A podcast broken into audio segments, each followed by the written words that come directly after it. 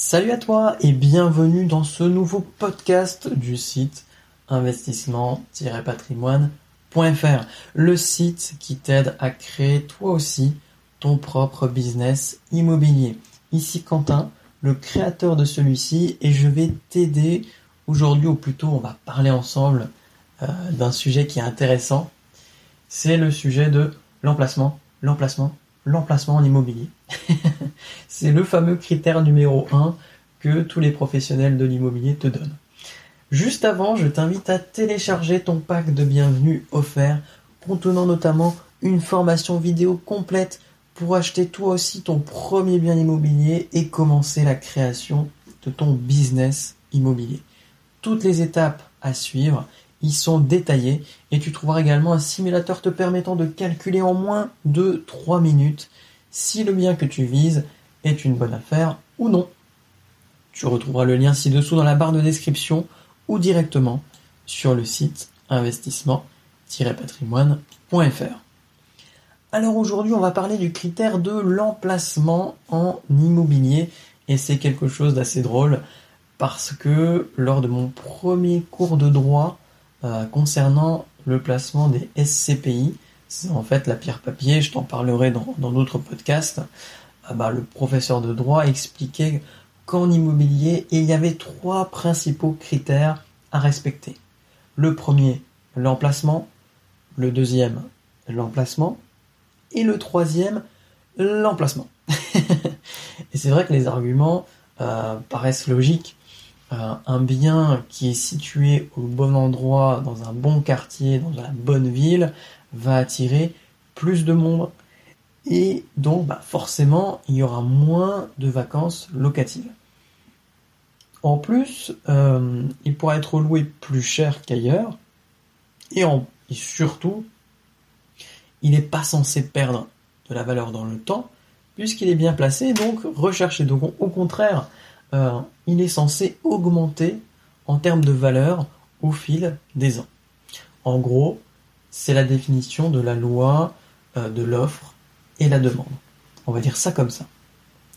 Et forcément, bah, le raisonnement paraît logique, évidemment, et comme 90% des gens l'appliquent, euh, c'est difficile quand on débute dans l'immobilier euh, d'élargir les horizons, d'aller voir ailleurs. Et pourtant, sur le critère de l'emplacement, il y a des désavantages qui sont certains et qui sont logiques, comme les premiers arguments qu'on a vus ensemble.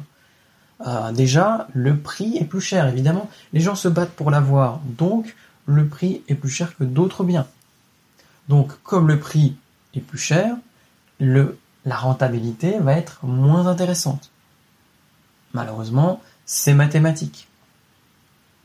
Et ce n'est pas parce que tu as acheté un bien qui est euh, placé dans le bon quartier de ta ville que tu ne vas pas avoir de vacances locatives voire pire, d'avoir un locataire indélicat. Tu peux avoir un locataire qui détruit ton appartement. Malheureusement, ça peut arriver. Donc, c'est pas parce que tu as un, un, bien qui est au bon emplacement que tu es sauvé de tous les problèmes que tu peux rencontrer en immobilier.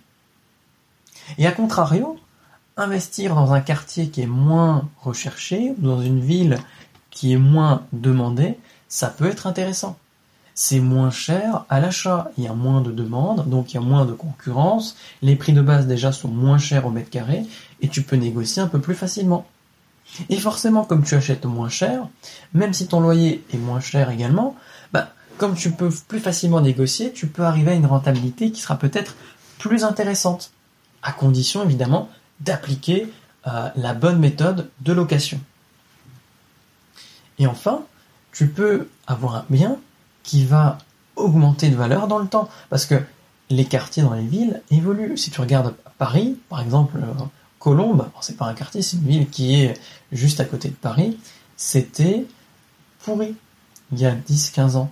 Et aujourd'hui, il y a des biens qui valent mais extrêmement cher parce que bah, petit à petit, les gens se déplacent, les, populations émigrent de Paris vers un petit peu plus loin, et comme les, bah, les villes euh, autour de Paris sont de mieux en mieux desservies, elles prennent de la valeur. Et aujourd'hui, enfin, à l'époque, peut-être qu'investir à Colombes, euh, c'était vraiment euh, une décision qui était risquée, mais finalement, elle a payé. Donc c'est pas parce que tu investis dans un quartier qui est moins huppé, moins recherché, que tu ne peux pas toi aussi avoir un bien qui va prendre de la valeur. Alors évidemment, il y a quand même des critères à respecter, mais il y a quand même une chance, si tu choisis bien ton quartier, qu'il prenne de la valeur dans le temps. Et il y a quand même un risque qu'il n'en prenne pas, voire qu'il en perde. C'est évident, mais c'est également le cas pour un quartier qui est huppé à l'instant T, qui ne l'est plus euh, dix ans plus tard. Donc, la question en fait à se poser, c'est de savoir ce que tu recherches avant d'investir dans l'immobilier. Est-ce que tu recherches à pérenniser ton capital? Dans ce cas, bah, peut-être qu'acheter un studio intramuros dans Paris serait intéressant. Ça va être difficilement rentable à l'instant T, mais tu auras fait ce qu'on appelle un investissement patrimonial. Donc dans le temps, il va prendre de la valeur. Ou est-ce que tu cherches plutôt un maximum de revenus? Et dans ce cas-là, partir par exemple sur de la location courte durée dans une ville euh, à destination de la clientèle business par exemple peut être intéressante. Même dans une ville de moins de 100 000 habitants, tu auras des biens qui sont moins chers et donc tu auras toujours une clientèle business qui viendra louer chez toi si tu as, bien validé avant ton étude de marché. Donc voilà, c'est ce genre de questions-là que tu dois te poser. Et en fait, tu dois pas te baser sur des investissements qui sont à la mode, qui sont faits en ce moment. Par exemple, aujourd'hui sur Internet, on parle énormément de colocation. C'est le truc à la mode. Oui, la colocation, on gagne beaucoup d'argent. C'est plus intéressant que la location classique. Non, c'est pas ça que tu dois dire. C'est pas, dois pas te dire je vais faire de la location. Tu dois choisir une stratégie court terme, une stratégie long terme pour créer ton business immobilier en accord avec le marché local de ta ville et anticiper les évolutions en t'intéressant tout simplement au conseil de quartier, par exemple, où on t'indique les évolutions que va connaître ta ville ou ton quartier. C'est ça que tu dois faire. Choisir une stratégie et pas juste un type de location. Faut vraiment que tu pousses ta réflexion plus loin avec les questions qu'on a vues juste avant.